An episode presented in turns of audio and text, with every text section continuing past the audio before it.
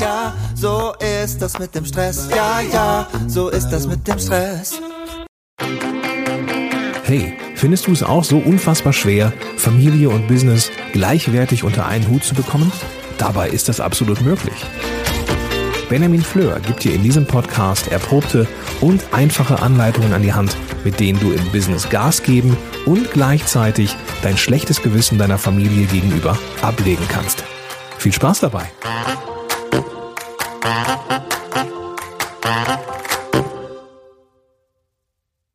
Hallo und ganz herzlich willkommen. Cool, dass du eingeschaltet hast. Ich freue mich, dass du wieder dabei bist.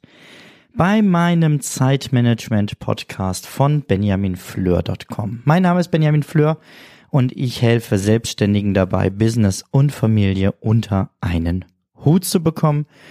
Und zwar ohne, dass man sich für eine Seite entscheiden muss oder andauernd ein schlechtes Gewissen haben muss.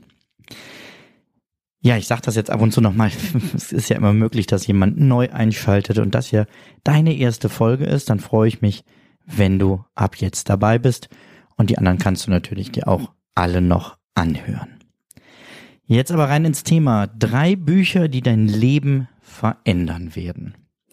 Ich kam drauf, weil ich in letzter Zeit sehr viel wieder gelesen habe und mir unglaublich viele Notizen gemacht habe und da Bücher bei waren, die wirklich einen großen Impact, eine große Auswirkung auf mein Leben hatten. Und dann habe ich überlegt, welche drei Bücher waren das, die am meisten bei mir verändert haben und dementsprechend auch die Chance verdienen, bei dir dein Leben ordentlich umzukrempeln und schöner und entspannter zu machen. Ja, ich werde dir also heute diese drei Bücher nacheinander vorstellen mit ein paar Kerngedanken, so dass du also ganz konkret nicht nur irgendwelche Titel von Büchern mitnimmst, sondern schon direkt die ersten Ideen, was du umsetzen könntest. Lass uns anfangen mit dem Buch uh, The One Thing, also das eine Ding, die überraschend einfache Wahrheit über außergewöhnlichen Erfolg heißt das Buch. Und ich finde, das ist schon ein Riesenversprechen in diesem Titel. Aber ich muss sagen, das Buch hält, was es verspricht. Denn als erstes werden mal die sechs Märchen, die zwischen dir und deinem Erfolg stehen, genannt. Und davon habe ich jetzt mal so die drei wichtigsten rausgegriffen, die ich dir am Anfang dieser Podcast-Folge präsentieren möchte. Erstens steht es da in dem Buch, alles ist gleichermaßen wichtig.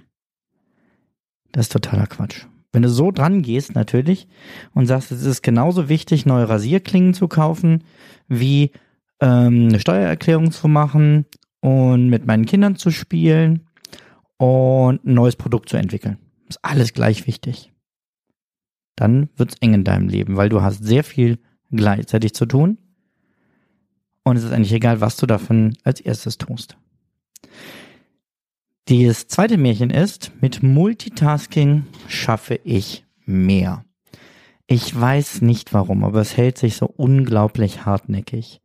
Nein, Multitasking funktioniert nicht. Nein, nein, nicht nur bei den anderen nicht, auch bei dir nicht. Nein, auch nicht, wenn du eine Frau bist. Da muss ich dich leider enttäuschen. Multitasking ist so unglaublich verlockend. Man glaubt, man kann ja ganz viel auf einmal schaffen und man hat so viel getan. Und in Wirklichkeit brauchst du aber für alles viel länger, weil du eben total unfokussiert bist und dich nicht auf die Sachen konzentrierst, an denen du gerade arbeitest. Das heißt, insgesamt brauchst du für die Erledigung der gleichen Aufgaben mehr Zeit, wenn du Multitasking anwendest. Das dritte Märchen, was noch zwischen dir und deinem Erfolg steht, was ich heute nennen möchte, ist, wer erfolgreich sein will, der muss ein diszipliniertes Leben führen. Man glaubt ja immer, all diese Leute, die bei Instagram, Facebook oder auf ihren Blogs und so zeigen, wie toll ihr Leben ist und wie super es ist, nur am Strand rumzuhängen und wie wenig sie arbeiten, dass sie da nur hingekommen sind, weil sie so unglaublich diszipliniert gearbeitet haben. Und ich verrate dir was. Das stimmt nicht. Sie haben nicht unglaublich viel und unglaublich konzentriert gearbeitet, sondern sie haben an den richtigen Sachen gearbeitet. Es reicht eben nicht, einfach nur fleißig zu sein, Ne, fleißig, das ist auch eine Ameise. Ähm, die Frage ist also, nicht bist du fleißig, sondern was machst du mit deiner Fleißigkeit? Worauf richtest du deinen Fokus? Also es geht in dem Buch ganz viel um Prioritäten setzen. Beziehungsweise das ist ja schon eine Lüge. Priorität ist ja ein Singular. Es kann im Moment nur eine wichtigste Sache geben. Und ganz viele meiner Klienten, auch mit denen ich im Einzeltraining arbeite, sagen immer, ja, was ist so viel zu tun und das muss ich alles noch machen. Und ganz ehrlich, es ist vollkommen egal, wie sehr du dich anstrengst. Es ist egal, wie lange du Überstunden machst, wie sehr du auf Zeit mit deiner Familie verzichtest. Am Ende deines Lebens wird irgendwas auf deinem Schreibtisch liegen bleiben und irgendwas wird unerledigt bleiben. Der Versuch, alles zu schaffen, ist vollkommen verrückt. Das heißt, der Schlüssel zum Erfolg liegt nicht darin, möglichst viel zu tun, sondern eben die wirklich wichtigen Dinge zu erledigen. Und das sind gar nicht mal so viele. Ein Tipp aus dem Buch, den ich dir noch mitgeben möchte, ist so die Frage, wie verwandelt also ein erfolgreicher Mensch eine Aufgabenliste in eine Erfolgsliste? Wie kannst du anhand deiner ganzen Aufgaben entscheiden, was jetzt gerade zu tun ist? Und da greifen wir auf eine Technik zurück, die wir alle schon kennen und auf alles Mögliche vielleicht schon anwenden, aber noch nicht auf die eigene To-Do-Liste, weil das ist ja alles wichtig und muss alles gemacht werden. Und zwar das Pareto-Prinzip. Also das 80-20-Prinzip. 20 Prozent deiner Aufgaben auf deiner Liste sind die, die dich wirklich weiterbringen. Und wenn du es ganz genau wissen willst, wende mal Pareto Pareto an. Also guck, welche 20 Prozent deiner Aufgaben die wirklich wichtigen sind. Und dann wendest du Pareto auf diese Aufgaben nochmal an und suchst aus diesen 20 Prozent wiederum die 20 Prozent raus. Und das sind die Aufgaben, denen du deinen vollen Fokus schenken musst. Das ist jetzt natürlich eine sehr, sehr grobe Zusammenfassung. In dem Buch geht es noch viel detaillierter, viel praktischer, ähm, wirklich mit guten Tipps, wie man konkret in die Umsetzung kommen kann. Also, The One Thing, mein erster Buchtipp für Bücher, die dein Leben verändern können. Ich werde die drei Bücher natürlich auch in die Show Notes ähm, setzen, wenn du die dann einfach öffnest mit dem Podcast-Player, mit dem du hier gerade diesen Podcast hörst. Da kannst du das Ganze dann nochmal nachlesen, beziehungsweise direkt ähm, per Link zu dem entsprechenden Buch kommen und es dir bestellen. Buch Nummer zwei, was ich dir vorstellen möchte, ist Feng Shui. Oh Gott, ich denke schon, ich höre schon dich denken, nein, weiter komm, ich mach aus. Nein, bleib bitte dran. Feng Shui gegen das Gerümpel des Alltags. Ich kann inzwischen von mir sagen und sage das auch gerne, ich bin Minimalist. Das heißt, ich konzentriere mich auf die wirklich wichtigen auch Gegenstände, Personen, Dinge in meinem Leben. Das hat ganz viel natürlich auch mit dem One Thing Buch wieder zu tun. Aber mein Start zu meinem Leben als Minimalist war eben dieses Buch Feng Shui gegen das Gerümpel des Alltags. Und beim Minimalismus geht es ja nicht darum, diese berühmten äh, nur noch 100 Dinge zu besitzen oder ähm, wie manche ganz stolz verkünden, all mein Besitz passt in meinen Rucksack. Ja, das kann ich nur sagen, schön für dich, funktioniert mit Familie nicht. Funktioniert allein schon nicht, wenn man in einer Partnerschaft lebt, funktioniert aber auf keinen Fall, äh, wenn man Kinder hat.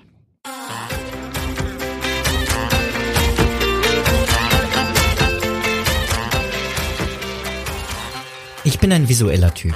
Meine Ideen halte ich deshalb gerne als Mindmap fest. Doch meine Handschrift ist, na sagen wir mal, bescheiden. Außerdem ist mir Papier nicht flexibel genug. Ich kann meine Ideen nicht verschieben, sondern muss andauernd radieren und neu schreiben. Deshalb erstelle ich meine Mindmaps jetzt digital mit Mindmeister. In Mindmeister visualisiere ich meine Ideen für neue Projekte, brainstorme die Inhalte neuer Bücher, fasse Gelesenes zusammen und protokolliere Sitzungen. Mit Mindmeister kann ich mit anderen gemeinsam an Mindmaps arbeiten. Das geht seit kurzem auch ganz prima synchronisiert mit Microsoft Teams. Und dank dem genialen Präsentationsmodus wird aus meiner Mindmap ganz schnell eine gute Alternative zur langweiligen Folienpräsentation.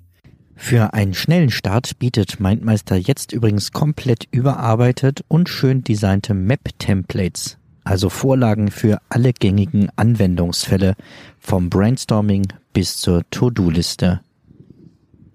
Wenn du dich später für den Pro- oder Business-Account entscheidest, sparst du mit dem Rabattcode Benjamin Fleur 30 Prozent. Ich weiß gar nicht, wie viele Dinge ich habe. Was ich aber sagen kann, ich habe nicht 100, sondern ich habe mehr. Und auch wenn dieser Film 100 Dinge sehr sehenswert und unterhaltsam ist, geht es ja beim Minimalismus um viel mehr. Nämlich nur dar darum, nur die Dinge im Leben zu haben, die eine von zwei Kriterien erfüllen. Und zwar ist das entweder A, es macht mich glücklich, oder B, es ist praktisch für mein Leben. Und alles andere fliegt raus. Und nach so einem ersten Durchsortieren ist es dann nicht vorbei, sondern bei jeder Anschaffung guckt man natürlich wieder mit diesen zwei Fragen, macht es mich glücklich? Also nicht nur jetzt im Moment des Kaufens, sondern macht es mich langfristig wirklich glücklicher? Und oder ist es praktisch? Und so habe ich auch Sachen durchsortiert inzwischen, an die ich am Anfang gar nicht gedacht habe. Zum Beispiel alte Fotos. Es gibt Fotos, die wecken in mir wunderschöne Erinnerungen. Da waren aber auch Fotos bei von irgendwelchen Verflossenen, wo es dann schlecht auseinandergegangen ist, von Urlauben, die nicht so positiv geendet haben, wie ich mir das erhofft hatte. Und all diese Fotos habe ich zum Beispiel inzwischen aussortiert. Natürlich auch ganz viel inzwischen digitalisiert. Aber da muss jeder seinen Weg finden, was er braucht, um glücklich zu leben. Entscheidend ist, Minimalismus macht nicht nur frei und glücklich, also ich habe wirklich ein freieres Gefühl, weil ich mich nicht an die Dinge hefte, also inzwischen ist es so, dass ich sagen würde, die Dinge in meinem Leben, dadurch, dass sie alle einen Zweck haben oder mich glücklich machen, dienen mir. Ich muss aber nicht den Dingen dienen. Und dadurch spart das auch jede Menge Zeit, denn ich muss viel weniger Zeit in Pflege, Wartung, Reparatur von meinem Besitz ähm, investieren. Ich muss auch weniger Arbeitszeit investieren, um das Geld zusammenzukriegen, um mir etwas Neues kaufen zu können. Und ich brauche viel weniger Zeit für meine Einkäufe, weil so eine klassische Shopping-Tour oder so, das brauche ich alles nicht. Also mein zweiter Buchtipp, der wirklich mein Leben radikal umgekrempelt hat, Feng Shui gegen das Gerümpel des Alltags. So, eins habe ich noch. Ein Buch, was ich erst vor kurzem gelesen habe, was aber dafür gesorgt hat, dass ich ganz oft das Buch zur Seite gelegt habe und direkt angefangen habe, Sachen anders einzustellen, ähm, Sachen in meinem Leben zu verändern, ganz konkret. Und zwar Wake Up. Aufbruch in eine ausgeschlafene Gesellschaft. Denn Schlafmangel macht dick, alt, dumm und krank. So die These vieler Schlafforscher. Und dieses Buch stellt eben ganz viele Forschungen zu dem Thema auf und holt dann aus diesen Forschungsergebnissen konkrete Umsetzungstipps raus. Einen für morgens, einen für abends, einen für während dem Tag, wie der Einzelne was machen kann, was die Gesellschaft machen könnte und so weiter. Und die zwei Beispiele möchte ich dir nennen, nämlich den Plan für morgens. Morgens sollte man möglichst spazieren gehen, die Vorhänge öffnen, dass wirklich ganz viel Licht und Luft direkt an den Körper kommt und in den Körper auch zum Mittagessen nochmal das Haus verlassen und dann abends die äh, Beleuchtung herunterdimmen sowie Computer und Fernsehgeräte rechtzeitig vor dem Schlafen ausschalten. Und wenn man all das macht, dann ist man morgens auf jeden Fall frischer. Das hat was damit zu tun, dass unser Körper extrem auf Licht reagiert. wir können uns mit Licht hochpushen und wir können uns genauso auch mit schummrigem Licht mehr so in eine ruhige Stimmung bringen. Das hat was damit zu tun, dass unser Körper sich eigentlich am Sonnenlicht orientiert. Sonnenaufgang beginnt der Tag, Sonnenuntergang endet der Tag? Und da war eine Sache, die hat mich total fasziniert. Er schreibt ähm, sinngemäß, wir sitzen so auf dem Sofa, dämmern vor uns hin, haben vielleicht gelesen oder sogar Fernsehen geschaut, werden müde, stehen auf, um ins Bett zu gehen und stellen uns dann zum Zähneputzen unter die hellste Lampe im ganzen Haus. Und anschließend wundern wir uns, warum wir, obwohl wir doch so müde waren, nicht direkt einschlafen können. Und das ist so ein einfaches Ding. Ich habe jetzt im Bad einfach immer nur ein kleines Licht an oder ähm, verzichte sogar ganz darauf und sage, das bisschen Licht, was von der Straßenlaterne durchs Fenster scheint, reicht auch zum Zähneputzen, weil meinen Mund finde ich eigentlich ganz gut. Ähm, ähm, und das hilft extrem nochmal besser einzuschlafen. Und dann schreibt er natürlich auch viele Sachen zur allgemeinen Schlafhygiene, ähm, ganz logische Sachen wie nicht zu spät Kaffee trinken, abends nicht zu schweres zu essen, zu viel anstrengenden Sport direkt zu treiben vorm Schlafen gehen, nicht so viel Alkohol zu trinken, nichts, was einen zu sehr aufwühlt zu, zu lesen oder zu gucken und so weiter und so fort. Wirklich ein sehr empfehlenswertes Buch, weil es mir einfach wirklich dabei nochmal geholfen hat, über meinen eigenen Schlaf-Wach-Rhythmus nachzudenken, zu gucken, ähm, ja, wie, wie kann ich mit mehr Energie durch den Tag gehen? Und eins noch dazu, viele sagen immer beim Zeitmanagement, schlafen kann ich, wenn ich tot bin. Also gerade in Amerika ist es im Moment hochmodern zu hasseln. Also wirklich Power, Power, Power, immer nur geben und mit voller Energie durch und ruhig den Schlaf reduzieren und oder jetzt ganz neu diese ähm, aufs Essen zu verzichten und irgendwelche Drinks dafür zu nehmen, vollkommen, naja, anderes Thema.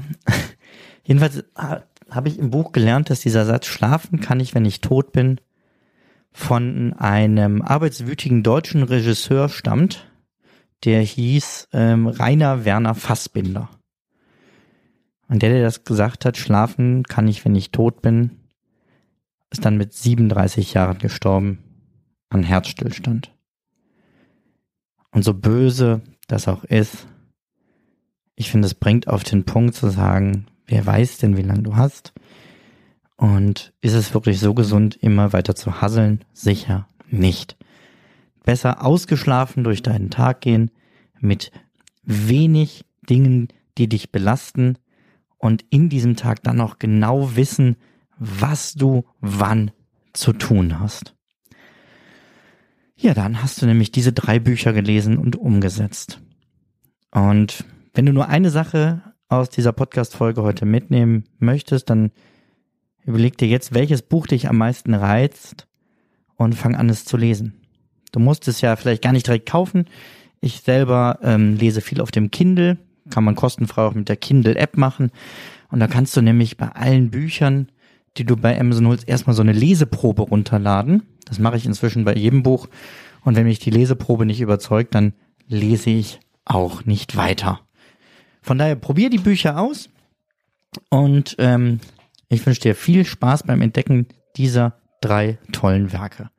Mach's gut, bis zum nächsten Mal. Ciao, ciao.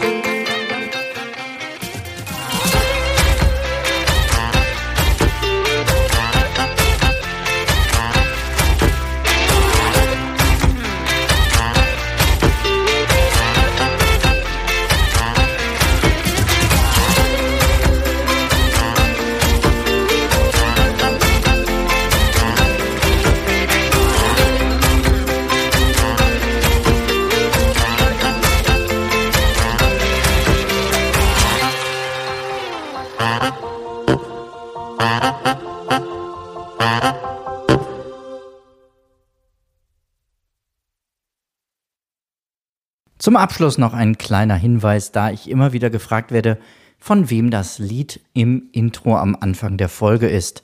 Es handelt sich um das Lied Ja, ja, Stress von Alte Bekannte